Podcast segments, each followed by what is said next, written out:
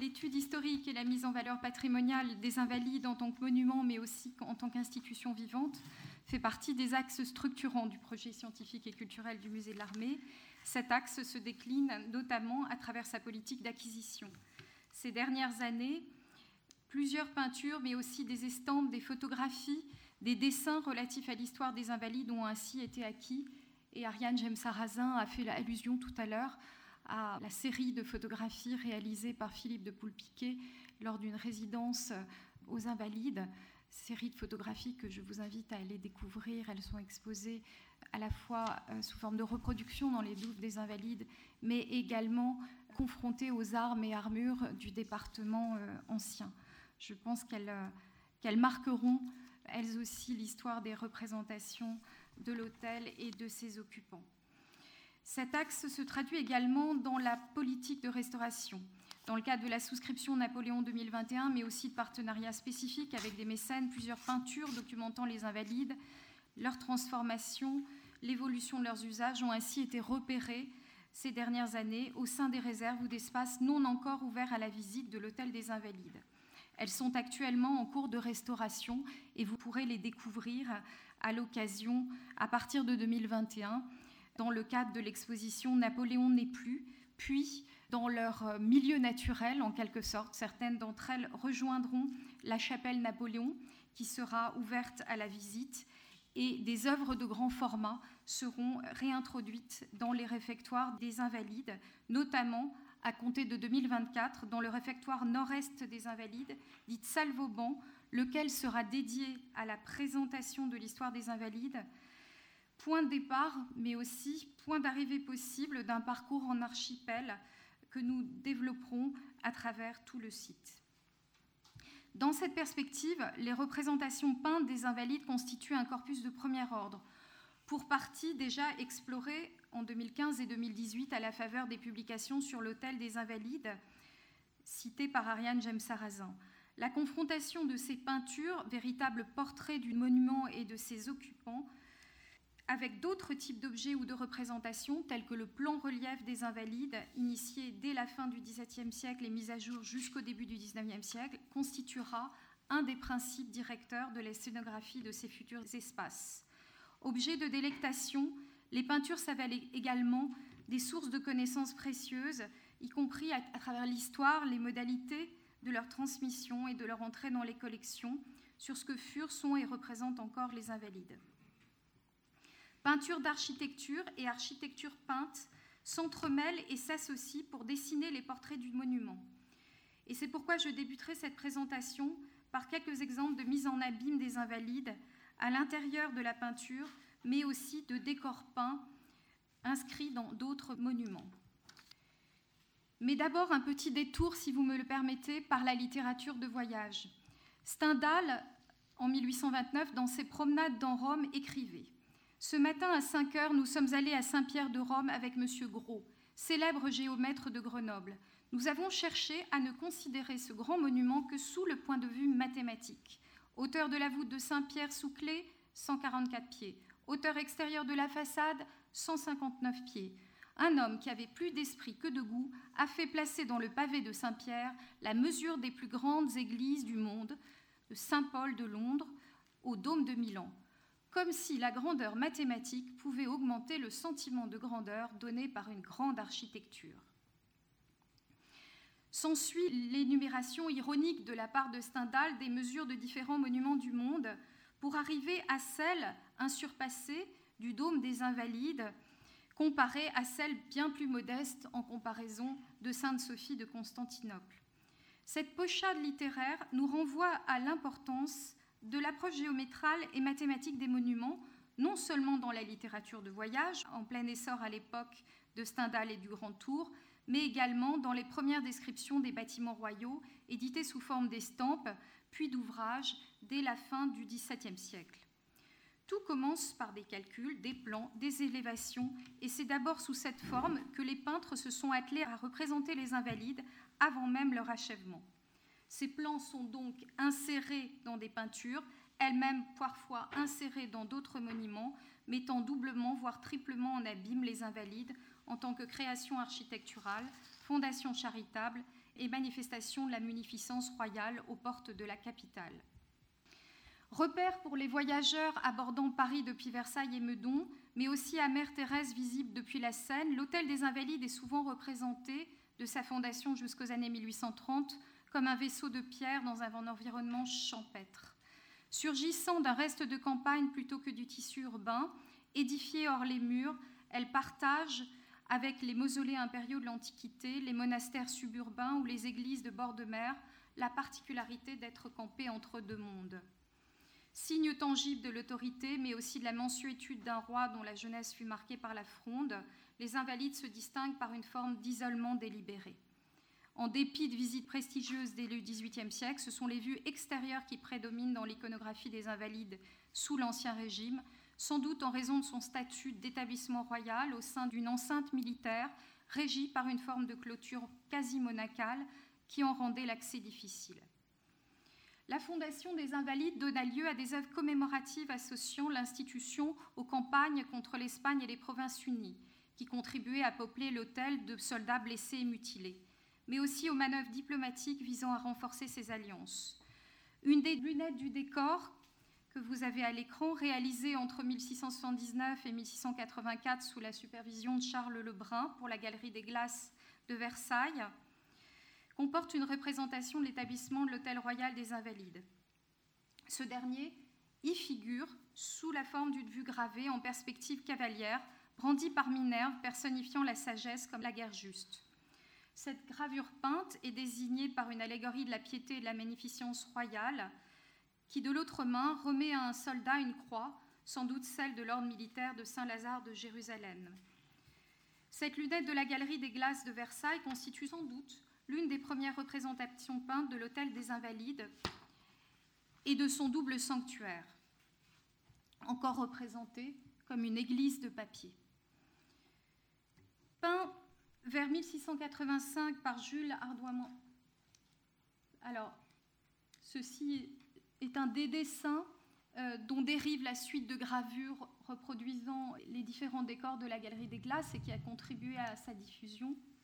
On a aussi des représentations des invalides dans des galeries topographiques telles que celle du château de Bussy-Rabutin, donc manifestement dérivée des gravures, mais également on peut trouver une postérité assez euh, tardive à travers le décor historiciste réalisé sous la supervision de Charles Percier pour les voussures de la galerie Campana, donc avec ici la représentation de la pose de la première pierre des Invalides en 1671, et qu'il m'a plu de rapprocher d'une petite œuvre qu'Alexandre Gadi, fort intéressante, qu'Alexandre Gadi nous avait signalée et que le musée de l'armée a acquis euh, récemment et qui représente donc la présentation du, plan là en élévation euh, d'une élévation du dôme des Invalides au roi euh, en ses appartements à Versailles.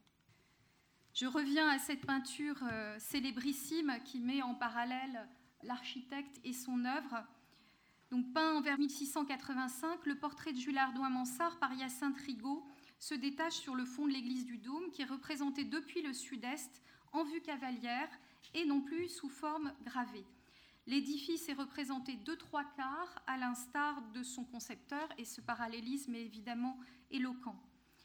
Anticipant l'achèvement 1691 de l'œuvre maîtresse du premier architecte et surintendant des bâtiments du roi, cette vue de l'église est probablement peinte d'après son modèle de menuiserie, aujourd'hui disparu. Le point de vue surplombant met en exergue la figure de l'architecte, ainsi que le relève Ariane James Sarrazin en ces termes. Chez Rigaud, l'architecte prévaut sur sa création, dont le caractère raisonné, intellectuel, est affirmé par le lien visuel que ménage la peinture avec le grand in-folio dressé, situé juste au-dessus de l'église.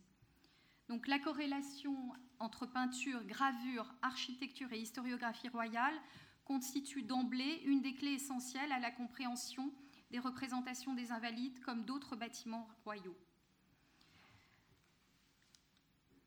Alors venons-en à un tombeau pictural.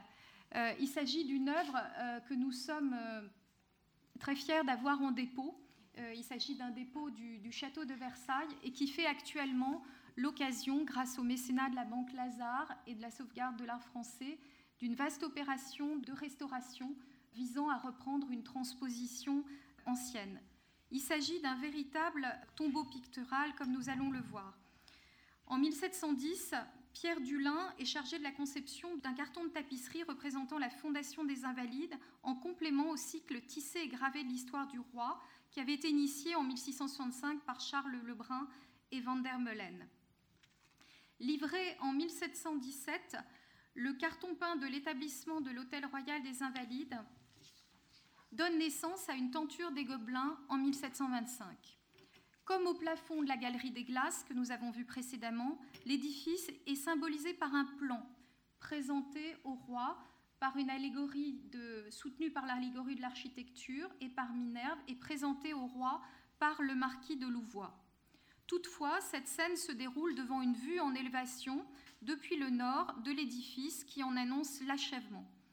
Cette représentation allégorique réunit plusieurs épisodes chronologiquement distincts, de la pose de la fondation des Invalides en 1670 à la consécration solennelle de l'Église en 1706, en passant par la pose de la première pierre en 1671, mais c'est toutefois l'arrivée des premiers pensionnaires en 1674 qui est mis en exergue, conduit par cette victoire ailée, qui est mis en exergue ici par le peintre. Tout en rassemblant autour de la figure glorieuse du roi, celle tutélaire est réconciliée par la mort du maréchal de Turenne, du Grand Condé, du marquis de Louvois, du maréchal de Luxembourg et de monsieur en rouge, frère du roi, respectivement décédés en 1675, 1686, 1691, 1695 et 1701, et donc disparus au moment de la commande de cette œuvre. Alors, nous, il est trop tôt pour pouvoir euh, dire ce que la restauration va pouvoir apporter à la recherche sur les représentations des invalides, mais puisque cette restauration va courir jusqu'au mois de mars 2021, euh, mais nous sommes notamment à la recherche de l'existence possible de plusieurs mains. Il est difficile pour l'instant, puisqu'il s'agit de l'état de l'œuvre avant restauration, de s'en rendre compte sur cette reproduction, mais donc voici la tenture, voici le modello récemment acquis par le château de Versailles et qui complète le dossier génétique de l'œuvre. Il existe également une réduction de cette œuvre au château de Maintenon, mais donc vous apercevez donc à droite de l'œuvre en cours de restauration, donc actuellement sous la chapelle Saint-Jérôme, ce groupe des Invalides qui est brossé d'une manière extrêmement libre, extrêmement moderne et qui tranche véritablement de plus en plus au fur et à mesure que la restauration progresse avec la représentation beaucoup plus lisse euh, du groupe central, euh, du groupe curial, celui de la, de la suite du roi. Alors, un point qui nous semblera intéressant à mettre en exergue dans le cadre de la mise en valeur de cette œuvre qui prendra place donc en 2024 dans le réfectoire euh, dédié à l'histoire des Invalides, c'est que le peintre lui-même, Pierre Durlin, a un lien très très fort avec l'architecture. Il avait d'abord été destiné à la carrière d'architecte par son père et il avait suivi les cours de perspective de Philippe de Laïr, donc euh, membre de l'Académie royale d'architecture, spécialiste de la stéréotomie, par ailleurs euh, fils du peintre Laurent de Laïr. Et euh, Dulin avait également suivi les cours d'ornement de Jacques Friquet de Vaurose, membre de l'Académie royale de peinture et de sculpture. Et ce dernier, comme vous le savez, avait exécuté de 1677 à 1680, à la demande du marquis de Louvois, les peintures murales des réfectoires orientaux de l'Hôtel des Invalides, en expérimentant d'ailleurs plusieurs formes de représentation, les unes quasiment planimétriques, les autres en élévation pour représenter les, places fortes. Et c'est à travers euh, Friquet de Vourose et dans son atelier que le jeune Dulin décide d'embrasser la carrière de peintre puis de poursuivre sa formation sous la direction de Boulogne, professeur et peintre du roi, en charge des décors des chapelles Saint-Jérôme et Saint-Ambroise du Dôme des Invalides à partir de 1702. Donc ce sont ici en quelque sorte les architectes et les peintres décorateurs de l'édifice qui ont suscité en fait la commande de ce carton de tapisserie et de cette tapisserie à Dulin qui lui-même va devenir à l'issue de cette commande restaurateur des peintures des réfectoires des invalides et va même les actualiser par la réalisation de scènes diplomatiques en 1717 dans la perspective de la visite du tsar euh, Pierre Ier. Peut-on dire que les invalides, l'architecture des invalides est elle-même une mise en abîme de la guerre? C'est ce que semblent suggérer certains témoignages du temps. Alors, vous avez là le tableau, le morceau de réception de Doda Nonote, qui est un portrait de Pierre Dulin qui pose justement devant l'esquisse à la craie blanche, devant une sorte de synopie, euh, justement, de la représentation du génie de l'architecture, présentant le plan des invalides euh, au roi. Ce qui montre toute la dignité qu'il accordait à cette œuvre dans sa carrière. Donc voici un des exemples des portraits réalisés par des peintures, pardon, des décors réalisés par Friquet de Vorose pour les réfectoires. Je suis désolée de vous présenter un repiquage de l'ouvrage à la nuée bleue, mais il me semblait important de vous montrer cette autre œuvre, euh, un signe de Pierre Dulin, qui représente la visite de Mehemet Effendi à l'Hôtel des Invalides le 25 mars 1721. Euh, parce qu'on y retrouve finalement cette mise en page de groupes latéraux euh, brossés de manière plus, plus, libre, plus enlevée, d'une manière qu'on pourrait presque qualifier de truculente, un peu comme dans l'établissement de l'Hôtel Royal des Invalides, à travers ces petites figures donc, qui émergent des colonnes.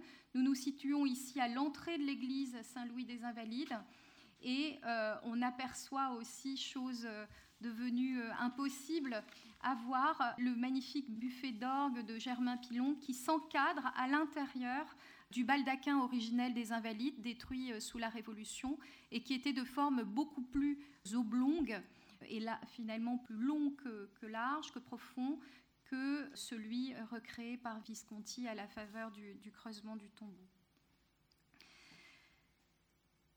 Donc, sous la Régence, la cour étant redevenue partiellement parisienne, les Invalides sont érigés en lieu de représentation et de réception, établissement modèle parcouru par diverses délégations étrangères. Au faste décoratif du dôme, à la majesté de l'ensemble de l'édifice, s'ajoutaient donc les démonstrations des progrès accomplis en matière de discipline, d'hygiène et de médecine militaire. Le décor des réfectoires, passage obligé des délégations étrangères, s'ouvre alors à la représentation de scènes diplomatiques, auxquelles Pierre Dulin a concouru. La visite de Pierre le Grand est symptomatique de l'intérêt soulevé en 1717 et de l'intérêt soulevé en Europe et dans le monde par les invalides. À la suite de Mehmet Effendi, ambassadeur de la Sublime Porte, diplomate aguerri et grand trésorier de l'Empire, Pierre Dulin livre ce qui est peut-être la première représentation peinte connue de l'intérieur de l'église des Invalides. Je n'en connais pas d'autres, mais peut-être d'autres émergeront-elles. Et donc cette œuvre pleine de vivacité met en scène sur le perron de l'église la réception de l'émissaire étranger par le ministre de la Guerre, Claude Leblanc, qui lui présente à son tour les membres de l'état-major et le personnel médical de l'hôtel. Le petit garçon que vous apercevez est peut-être le fils d'un des médecins de l'hôtel. Il est tenu par la main par l'un des membres de la suite ottomane, tandis que d'autres enfants curieux sont tenus à distance par les gardes. Les esquisses pour le portrait de l'ambassadeur turc, père, celui de l'ambassadeur turc fils et un turc sont mentionnés dans l'inventaire après décès de Dulin et il permet d'identifier le jeune homme tenant la main du petit garçon comme étant Mehmet Saïd Pacha, fils de Mehmet Effendi, qui, devenu à son tour diplomate, revint aux Invalides en 1742 dans le cadre d'une seconde ambassade dont nous ignorons si elle a donné lieu à des représentations peintes. Donc ce tableau théâtralise la rencontre par la perspective qu'il offre de la façade à colonnade du dôme jusqu'aux orgues de l'église, perceptibles à travers les colonnes torses du maître-autel l'Assomption de la Vierge et la Trinité de Coipel au cul de four et à la voûte du sanctuaire, de même que les évangélistes de la fosse sur les pendentifs du dôme, forment le fond sur lequel se détachent les Ottomans. Connu en France dès 1725 par des traductions manuscrites, la relation de voyage de Mehmet Effendi fut interprétée comme un signe d'admiration de l'Orient envers l'Occident, sinon de la possibilité d'une acculturation pacifique. L'ambassadeur y présentait en effet les palais français et leurs jardins comme le paradis des infidèles. Cette osmose se lit dans le parallèle élogieux établi par l'ambassadeur entre le dôme des Invalides d'Arnois-Mansart et la mosquée sous les maniers de Simane. Je cite Mehmet Effendi. il y a attenant une église avec un superbe dôme fort élevé, orné de peintures en dehors et en dedans, de peintures ravissantes. C'est un ouvrage superbe et magnifique, qui me rappelle celui de la Solimanie, précieux ornement de votre ville impériale et monument de la piété de l'un de vos plus glorieux ancêtres. Cette audacieuse comparaison n'est toutefois pas présente dans la version officielle de la relation. L'ambassadeur poursuit. L'église est pavée de porphyres de diverses couleurs. Il y a un très bel orgue que l'on fit jouer tandis que nous étions à considérer les beautés de l'église.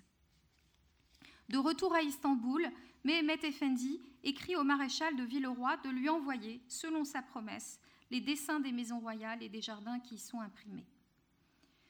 Au moment même où Mehmet Effendi écrit cette relation, Montesquieu publie dans ses lettres persanes plaçant sous la plume d'un persan fictionnel un éloge très comparable du roi à travers son œuvre. Je cite Montesquieu. On y trouve partout la main d'un grand monarque. Admiration toutefois relativisée par l'allusion dans la lettre suivante à la révélation de l'édit de Nantes, mise en parallèle avec la persécution des Arméniens par les Perses.